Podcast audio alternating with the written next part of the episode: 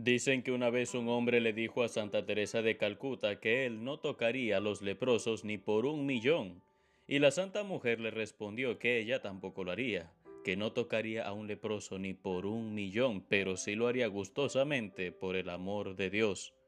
El dinero no era razón suficiente, el amor era una razón desbordante. Es la diferencia entre lo exterior y lo interior de la que nos habla el Evangelio de hoy, Jesús en Lucas 11 del 37 al 41 nos dice que no sirve de mucho cuidar las apariencias si lo que damos no lo hacemos de lo que tenemos en el corazón. El objetivo aquí es vernos completamente llenos del amor de Dios, porque solo Dios llena el alma. San Agustín nos invitaba a buscar a Dios adentro, en el corazón. Allí estará si se lo permitimos si nos permitimos a nosotros gozar de la suavidad de tener el alma llena de Dios. Tener a Dios en el corazón es fuente de paz indecible, es el motor que nos impulsa a la heroicidad del amor. Tener a Dios en el corazón es el proyecto de realización de todo ser humano en esta tierra.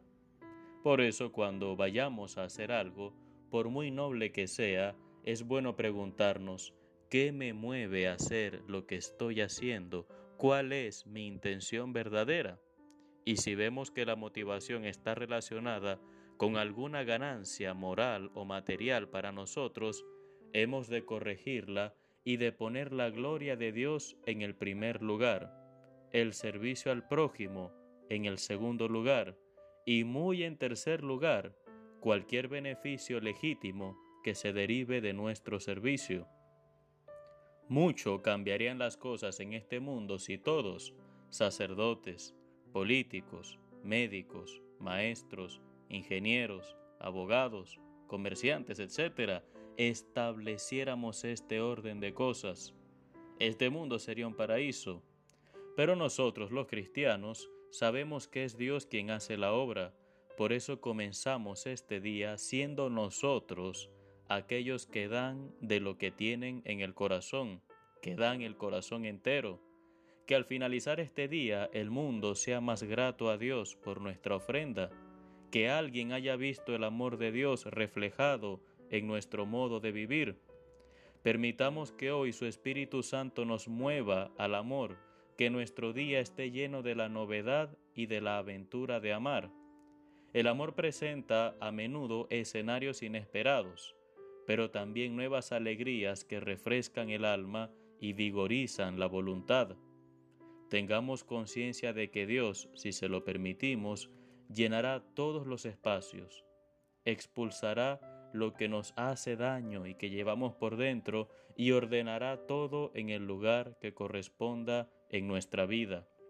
Quizás hay personas que te hacen daño no porque sean malas, sino porque tú los has ubicado en un lugar de tu corazón que no les corresponde.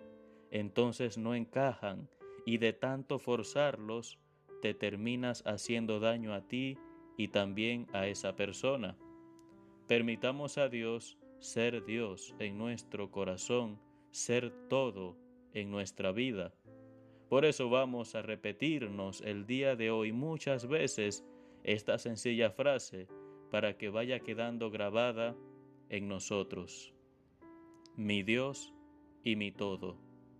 Mi Dios y mi todo. Contigo nada me falta, contigo nada me sobra.